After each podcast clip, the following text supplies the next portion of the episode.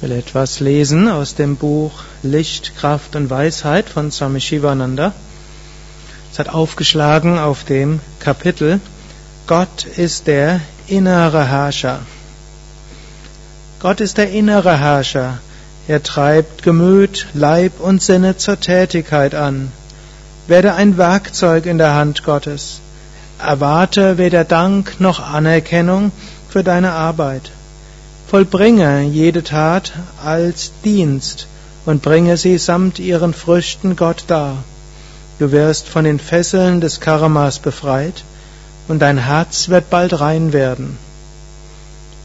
Wiederhole das Mantra, ich bin dein, alles ist dein, mein Gott. Dein Wille geschehe. Wirf alle Last auf ihn und sei ohne Sorge. Wünsche nichts für dich, Überwinde alle Selbstsucht durch unbedingte, vorbehaltslose und willige Selbsthingabe an Gott. Ist deine Hingabe vollkommen und aufrichtig, so wird die göttliche Gnade ungehindert in dir spürbar sein.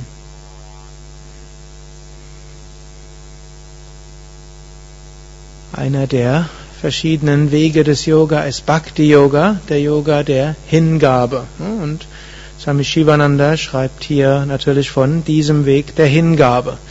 Wir haben im Yoga auch Jnana Yoga, wo wir sagen, ich bin das unsterbliche Selbst, überall, ewig, unendlich. Wir haben das Raja Yoga, ich will Kontrolle über meinen Geist erlangen, indem ich selbst lerne, wie mein Geist arbeitet, funktioniert, auf ihn Einfluss nehme. Wir haben den Karma Yoga, Yoga des Dienens und der Tat. Und wir haben natürlich auch noch Hatha und Kundalini Yoga, die jeden anderen Yoga-Weg auch stützen können. Im Raja Yoga wollen wir selbst unser Leben in die Hand nehmen. Wir wollen selbst dafür sorgen, dass wir unseren Geist äh, erheben, dass wir unseren Geist beherrschen, auf höhere Bewusstseinsebenen bringen, zum Höchsten kommen. Und Bhakti Yoga sagt, ja, es gibt das Höchste überall. Gott ist allgegenwärtig, allmächtig, allwissend. Wenn er allgegenwärtig, allmächtig, allwissend ist, dann ist er auch in mir drin. Und wenn Gott allmächtig ist, dann macht er alles. Und dann das heißt auch, er ist auch in meinem eigenen Herzen drin. Und so wird er auch in mir selbst handeln. Es gibt sogar einen Aspekt im Bhakti Yoga, da können wir Gott sagen, du, du bist in meinem Herzen Du bist derjenige, der mich dazu bringt, so manchmal auch ungeschickt zu sein und komische Dinge zu tun. Hm, können dann auch Gott sagen, ja, wenn, wenn du willst, dass ich was anderes tun, dann du bist der innere Herrscher, ist deine Verantwortung, nicht meine. Hm? Das ist dann vollständige Hingabe an Gott. So können wir uns selbst annehmen. Wir können sagen, ich bin so, wie Gott mich geschaffen hat. Und, so, und die Motive in mir sind so, wie es Gott gerne hätte. Dann, wir wissen natürlich auch, Gott will auch Entwicklung. Gut, also können wir auch schauen, wie Gott es, es weiterentwickeln lässt.